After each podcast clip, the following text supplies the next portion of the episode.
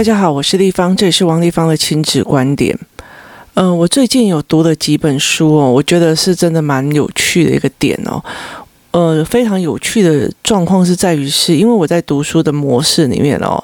我觉得非常好看的书哦，它其实是很烧脑的哦。它烧脑到成什么样的程度哦？像我最近读的一本书，它烧脑的程度是我必须要三页就把它放下来一下哦，不能一下子读太多，我会闪神哦。然后它太多的呃思维模式哦。那这个这个作者他在写的过程里面，他在呃传达了一个概念哦。那个概念的意思就是说，真的厉害的人，在他的。头脑里面有一种叫做思维模式这种东西哦，那他们很想要把这个东西传给下一代哦，但是他们很不知道该怎么传给下一代哦。思维模型是一个非常特别一件事情哦，以前我并不会觉得呃。这件事情有多么重要？因为我觉得每个人都是一模一样的。可是慢慢的哈，我会在我自己呃整个工作室里面的状况，以我以前会觉得说，所有的父母想的应该就是一样，所有父母弄的就一样的。那慢慢的我就会开始在就觉得说哦不对，所以我就会开始理解哦，每一个人都有每一个人不同的思维模式哦。那他们会有很多的思维的角度跟模式是不太一样，所以我常常会觉得说。说哎，很多妈妈来问我问题的时候，他们是这样想的，可是我是那样想的哦。所以，呃，思维模式是完完全全不一样。思考班的孩子，或者是甚至在工作室里面哦，星期三或星期五会来，就是陪在写功课啊，或者在那边读书啊，甚至在那边玩的小朋友，他们就会很明白的来告诉我说，他很明白的来告诉我说，哦，原来。问我问题或干嘛，他们很想知道我的想法哦，尤其是思考班的孩子，他们慢慢的理解一件事情，这是一种想法跟一种的思考模式哦，所以它并不是一个所谓的，呃，它并不是一个所谓的呃标准答案哦。人跟人之间都有一种叫做思维模式的事情哦，思维模式的这个点，所以在这整个过程里面哦，那。呃，这一个这一区的教授，这些人哦，他们就很想要把这些东西传下去，但是他太复杂了哦，他太复杂，他有非常多的心理学跟思维模式的状况在讲这样子，所以呃，就会有非常多的不同这样，那。因为我这样子的思维模式的人，在挑的书的方式，我也都在看很多。那慢慢的，我有，嗯，我就会两三本书一起交杂的看哦。所以你现在告诉我说，哎，我要把名字讲出来，我还真的有点难哦。那其中，呃，我看到的一个状况是在于是说，现在目前为止，甚至像日本这样子的，呃。这样的国家，他们其实有一批人很思维一件事情：以目前日本人这样子的教育方式，是不是还适应未来的世界哦？那很大的一个部分是在于是说。慢慢的，有很多人在这件事情上做一个很大的检讨哦。那台湾我觉得非常好笑的一个检讨是，到最后就是呃，这个东西以后不会用了，所以他们就学了非常多的城市语言或干嘛。那可是因为曾经我曾经做过呃写过城市语言，所以我会觉得这种东西哦，就是软体这种东西其实它是会变的哦。那嗯，我以前还在学 DBase 哦，那但是不知不知道现在是城市语言已经到第几代了哦。那所以对很多的来讲，这世界是一直在往前变的哦。那它变得非常非常的快哦。那呃，传统教育里面所教养出来的人又不太一样哦。那他们是所谓的执行命令者哦。所以其实。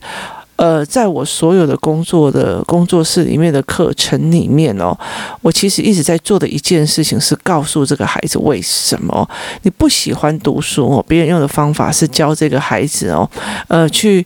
呃，有兴趣啊，有开心啊，就是把它导到情绪那一块。我直接告诉你为什么，而且为什么有非常非常多理由，你绝对不可能只有一个理由就打发他，而且必须要引证实证哦。所以在做一件事情以前，是我告诉你做什么，马上去做，就是就好了。可是现在是必须让孩子们去知道。我要告诉你去做这件事情，你要把所有的背后原因想得非常的清楚仔细之后，然后你再去做。等于你的做法是有施行细节的，你的施行细节又会有各种不同的延伸的可能性哦。例如说，同样一件事情，我有四五种的解决方法，但是哪一样才是对的，哪一样才是可行的？这件事情，它是一连串的哦。所以在呃，我在带工作室的孩子们出去玩或干嘛的时候，他们一起去骑脚踏车，或者是一起去去呃。做很多事情的时候，我就会问他说：“那现在有各种处理方法，大家一起解决来。你说你是什么方法，他是什么方法？那我们在讲说这种方法会有什么样的后果？那种方法是有什么样的后果？或者是我们各自尝试几个方法，这就是解决方法之后的一个所谓的思维模式哦。所以他有一个非常重要的点，你必须要去了解为什么。如果今天，例如说，呃，一个一个船公司，例如说像长荣这样一个船公司的船被卡在一个。运河上面，那他必须要去理解一件事情，为什么会产生这样的状况？上面有什么？然后当地有什么方法可以支援？更和很多东西，然后当地的习性，就是工作的习性又是什么？一样一样脉络，然后我们才去找一个真的好的方法再去做。那这才是一个比较。比较能够切近的点哦，也意思是说，我今天不管你学的任何的程式语言，你最终是在解决人类们在所谓的科技运用里面的所要解决的问题哦。那语言只是一个工具。那如果你只是在学那个程式语言哦，其实不对，而是你要去城市解决的方法。那。包括有几个作家，他们也是在呃理解一件事情，是说以日本这样子的状况，他其实没有所谓的创业跟创新的思维模式哦，大部分都要爸爸妈妈自己教。那这个整个过程会让我觉得，哦，原来这已经有人在探讨这样子的，连日本都有人在探讨这样的事情了哦。其实，我觉得在整个日本啊、香港啊，或者是在这阵子我所看到的一些呃，我包括文案啊，或者包括一些思维模式哦，它其实不是在叫你背一个课文，而是在叫你这这个东西是怎么解读或怎么思维哦。那他在告诉你要怎么思考这件事情哦。那慢慢的，我也会理解一件事情，就是说你要告诉他为什么。那工作室里面有很多的教案，例如说。都是在做这件事情。我告诉你为什么要读书这件事情，其实要有不可磨灭而且不可被推翻之理由哦。那这才是一个非常非常重大的一个概念哦。所谓的不可磨灭跟不可呃重大之理由，包括是说，那呃所谓的。读到大学所可以选择的工作，你当然可以选择去做卖鸡排，或者是做清洁工，这都是个人选择哦。但是如果你今天想要是一个嗯国小没有毕业，那你就是想要去当银行乡里，这个选择是不存在的哦。那我记得有一个非常有趣的一件事情哦，就是嗯。再有一些所谓的，我曾经遇过一个妈妈哦，那她其实非常不屑哦，不屑我就是照部就班的，就是数学就是量感这样一个上来，她觉得量感应该是算一个艺术品哦。那后来我其实就没有再跟他练，因为他的小孩真的是很优秀，一直到上面去。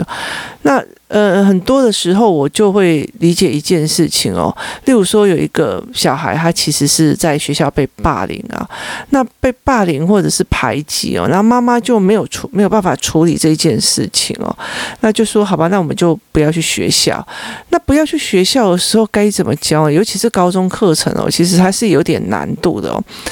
那妈妈就会觉得说，你有什么兴趣，你就往哪个兴趣去哦。那你知道小孩就会很喜欢动漫啊，或干嘛，就会想要去做动漫，或是呃，他想要去去去日本，或者是想要去做任何一件事情，或者是有些小孩就会说啊，那我想要，我喜欢好莱坞，我要去学英文哦。那可是问题是，他就只有。高中肄业嘛，那高中肄业，或者是说，呃，甚至高中没有考上去哦，那那可是后来到最后，他甚至就是他可以在，例如说美国跟人家交谈的非常的流利哦，然后开心这样，然后甚至他可以在日本也跟人家去开交谈的非常流利或开心。那他觉得说，那至少我可以去教我喜欢的英文跟日文哦。那结果后来回来的时候发现不行哦，就是你这样子的学历是你没有办法去当授课老师哦，这是一件非常非常残忍的一件事情哦。那导致说后来到最后这个小孩其实没有其他的嗯、所谓的可以撑下去的方式哦。那你看看哦，就是嗯、如果他很多的小一些挫折没有办法破的话，他接下来累积的东西就会变成呃逃避者的心态会比较重哦。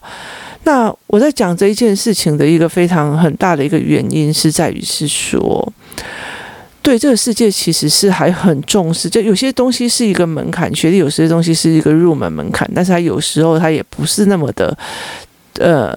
必须要完全看那样子的状况哦，就是例如说以我的我的产品好了，就是我发现小孩语言的状况，它不代表只有构音的时候，它还有语感语顺的作用是的时候，那你可能会去想要申请一些所谓的呃资源的时候，他们会觉得说啊，你又不是所谓的语言老师哦，那你不是一个有证照的人，那我就很想要访问他们说，如果。他们有出版这些东西，我还要这么的辛苦，砸这么多的资金去做这件事情吗？那慢慢的，我就会觉得说，这或许是另外一个一个一个呃思维模式哦，就是我或许不应该再去呃 focus 在这边，那我应该是做的还是大量的去陪小孩子用真的陪伴在练习哦。那我觉得。但是我必须要去告诉很多的父母，人大人跟人之间的语言练习，跟小孩的语言练习是一个非常非常重要的结构哦。那在台湾，在台湾也是一样哦。很多的时候，我们不会去告诉小孩为什么，就算有吼，你们也是呃，就是很多人也是用小孩没有办法理解的方式去让他理解。这句话怎么说呢？呃，我曾经看过很多的那种所谓的，嗯，很厉害的父亲哦，他试图的用非常难的、艰难的医学的、化学的、医学的理论去跟孩子讲，呃呃，这个东西是什么？就是这个这个会造成什么样的凝血便便，然后干嘛要怎么样？对我来说，哈，我自己都听不懂哦。你自己，你你的小孩怎么会听得懂？那小孩说听得懂，听不懂，懂？为什么？因为爸爸都已经讲得这么这么的辛苦了，你至少要说懂，要不然很伤他的心哦。所以后来我就会发现，很多的小孩一直卡在那边，似懂非懂，似懂非懂哦。可是老实说，那很多事情我其实很喜欢很会顶嘴的小孩，因为他会问你为什么、凭什么。可是很多人就是不问，他就自己吞下去了。你。所以我在这整件事情是一件非常有趣哦。如果没有人告诉你为什么，然后你也不知道为什么，你也不知道凭什么，那他就去做了，而且做的很好哦，好乖的孩子啊。那你不会觉得应该要害怕吗？就是呃，这件事情对我来讲是很可怕的一件事情哦。那可能是我从小到大叛逆够了，你知道？你凭什么这样说我？你为什么要这样说我？你自己都做不到怎样怎样怎样？你为什么要这样要求我？就是我常常会用这样子的呃脉络去思维哦。那很多人就会很受不了，就是像我妈就很受不了，觉得我我就超叛逆。那可是我爸会用他另类的。教育方法去让我去看懂，你知道吗？所以在很多的过程里面哦，呃，我会觉得说，为什么、凭什么这件事情哦？难道我们真的不应该教吗？那以关关破里面有一个呃，我们跟那个小学馆，就是那时候小学馆在台湾没有什么样的门路嘛，那我们就有跟他们进他们小学馆的呃。百格计算。那之前他们还没有进入其他的卖场的时候，他大部分就是跟那个什么日系的图书馆、日日系的那个。日系的那个书局有合作，所以他其实很难买。所以后来关关破就讲说，那我们的官网给他们卖哦。那他就是这样子，他是左右两边各十四天，然后你就可以一直计算，就是左右加起来左右减，它的内容都是一样的哦。那前几天就有人在那个关关破的官网问说，那一定要练十四天吗？因为这一套哦，就是台湾呃仿冒的。就算了，因为这一套其实是阴山老师他有曾经在日本呃做过的一个实验，就是请大学去做的实验，说他有没有办法静心，然后他有没有办法去呃刺激他脑袋的发展。那他是有实验过的，那很很好笑的一件事情就是，他有一个论证，那他后面呢有一个非常繁茂的是没有的，就是有一个表格，就是让你去看你每天记录，你每天呃计算了同样一个东西，你每天计算会进步多少。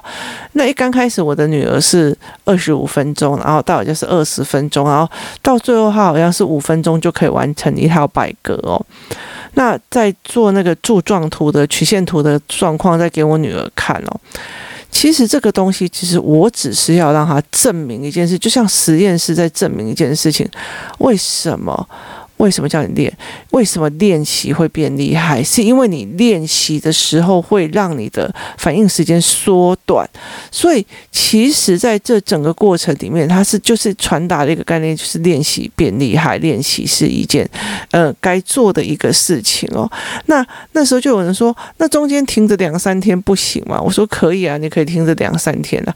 你最好是，而且像我女儿她那时候就是先支持了十四天之后啊，我就。让他修诶、就是我就说啊，那我们就先不要玩了，然后反正你练过，他也觉得我练过了，为什么要练哦？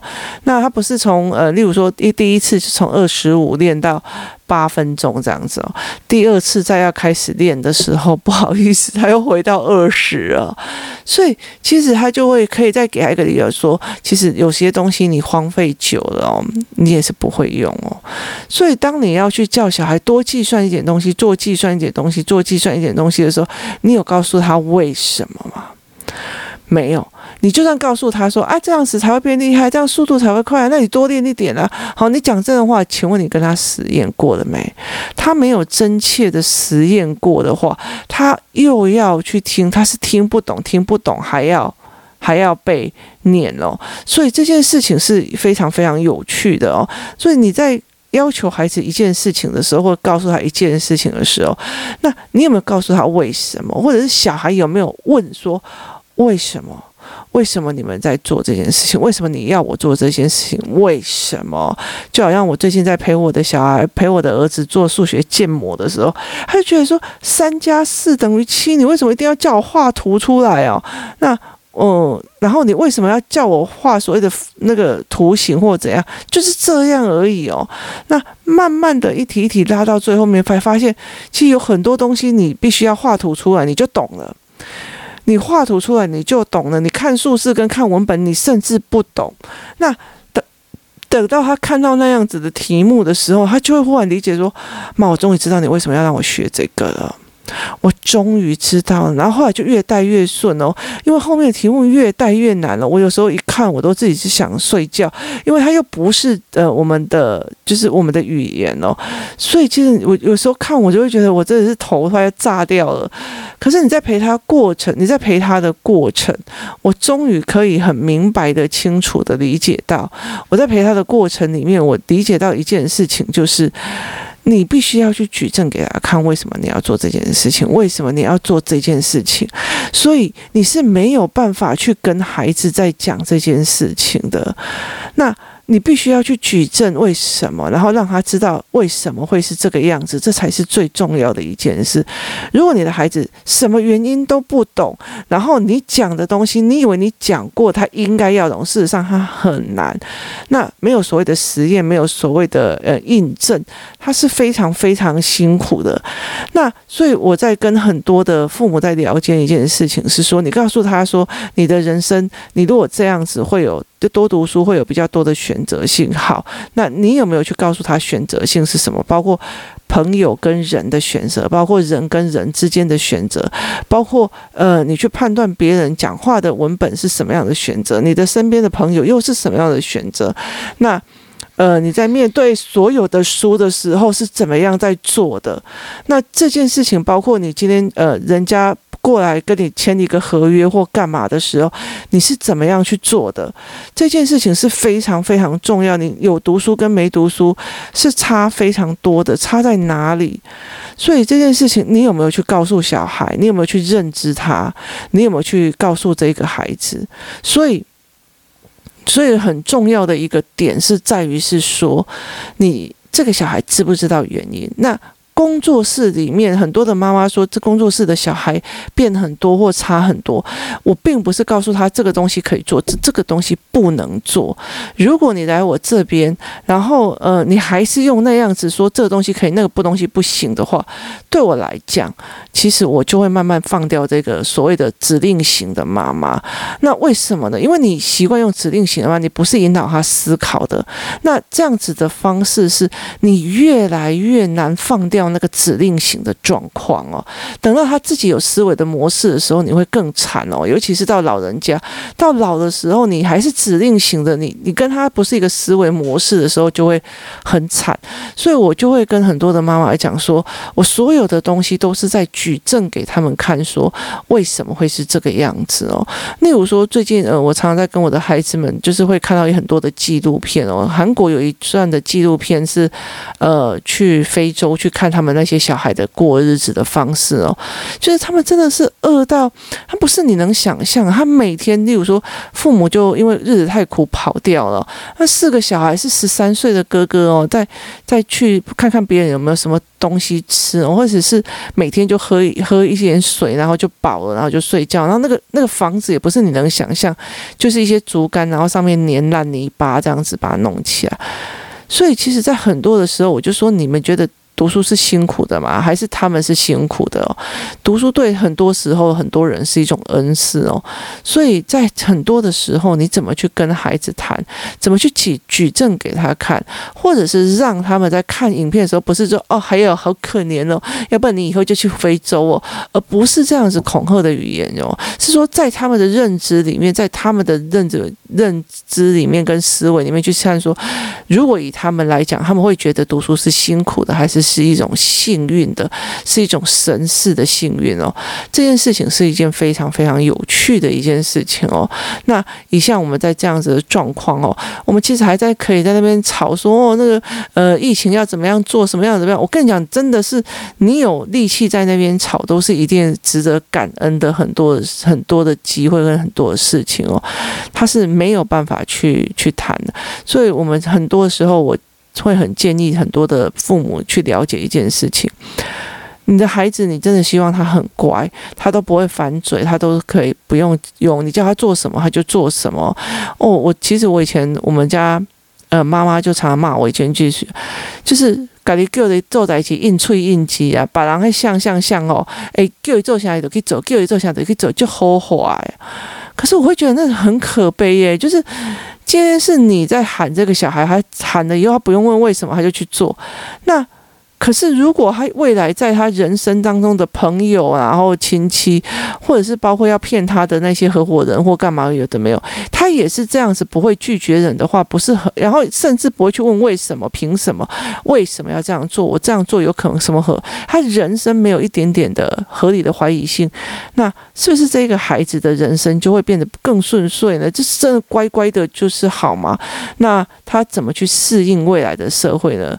那像我们现在这个。社会说一句真的比较值得，我我我们都已经我都已经这样子的年纪了，我其实都还在学新的新的所谓的呃系统，然后所谓的线上课程，所谓的什么东西，为什么？就是一直在 keep 在学习，可是有很多的人他其实就会觉得，好，那你告诉我怎么做就好了。那你就会觉得很傻眼，你知道吗？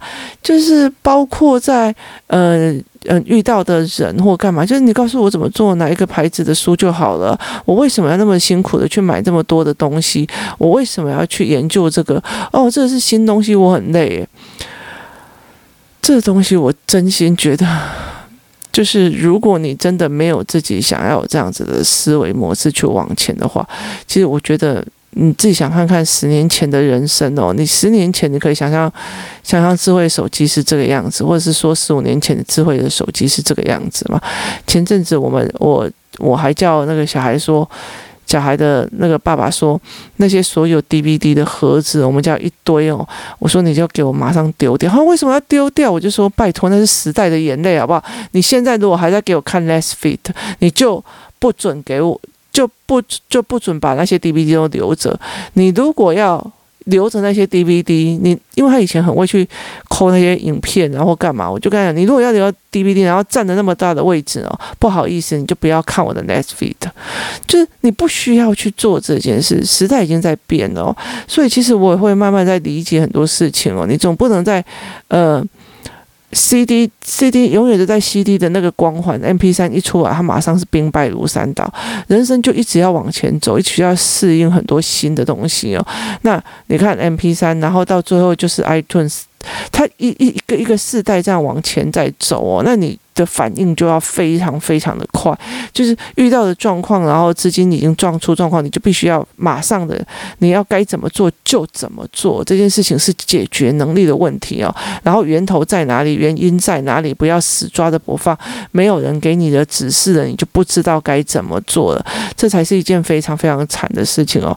在我那个年代，我妈妈逼着我去要去考公务人员哦。现在这个年代，真的是你也不能说公务人员有多好哦。就是它其实还是一个非常非常，它并不算一个是完全铁饭碗的事情哦。那现在老师也越来越难做，它其实没有像以前那样子的好做。所以呃，去怎么陪伴？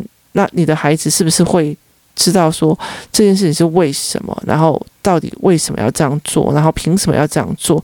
为什么要做了之后后果会怎样？他有没有这样的思维能力哦？这才是一个非常非常重要的一个点哦。所以，呃，日本的作家已经在反省说，他日本的教育大部分就是指令，然后执行哦，他没有后面的那一句。然后他们的那个什么敬劳尊贤哦，他们没有在教所谓的小型创业哦，那导致他们的呃创新率是很低哦。然后所以。面对未来哦，以前都还有很大型的企业，那现在再想想一件事情哦，这种大型的企业其实越来越可怕。为什么？因为你如果在家里面居家办公，你都可以去经营一个小公司的时候，这种大型企业它其实要养的人或做的事情，或者在面对时代的时候一崩就会崩很快。为什么？因为它每天在烧的资金是非常非常多。那可是其实像呃。美国，他就大量去营造要创意又创业的思维模式哦，那他就会慢慢的去希望，呃，人是是脑袋里面它是一个思维，它不是一个标准答案的。例如说，数学四加三，然后减二，这个东西对很多人来讲是计算，可是你也可以把它做成一个数学建模跟一个数学思维来看。那这样子的孩子，哪一个才可以在未来应用跟活用？这才是一个呃重点哦。所以，呃，早一天我会想办法来跟大家分享这一块哦。那你的你的孩子是不是你有在引导他去思考这个东西为什么这样子？然后那个东西凭什么这个样子是有差别的哦。例如说，呃，疫情刚刚开始，我就是好想好想要吃麻辣锅。那为什么这那最近那有很多的麻辣锅店因为疫情的关系，然后外带就打折打得很。很低嘛，所以其实你就可以买到非常非常好的，例如说鼎王的麻辣锅，然后再去买别家的，那你就可以看到他凭什么卖这么贵，然后他凭他为什么卖这么便宜？那中间的差商是在哪里？所以像我跟我女儿，我就会开始看这一家跟这一家同样卖提拉米苏，那它为什么会这么的便宜？那它为什么会那么的贵？差别在哪里？原因在哪里？差异性在哪里？比较性在哪里？这件事情才是我会引导小孩去思维的。他凭什么？他为什么卖的这么好？他凭什么？我们会很想吃。这东西，是他必须去思维的，他才会去找出那个原因跟原理，这才是他未来的所谓的观察。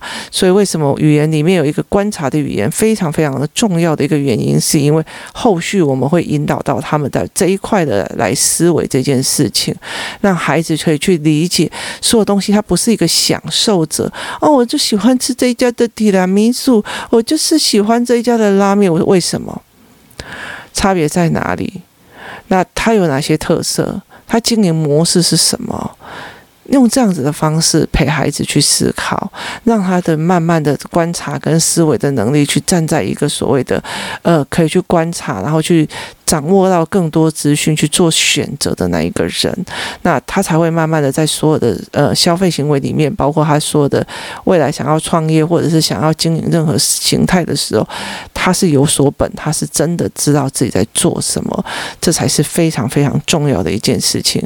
今天谢谢大家收听，我们明天见。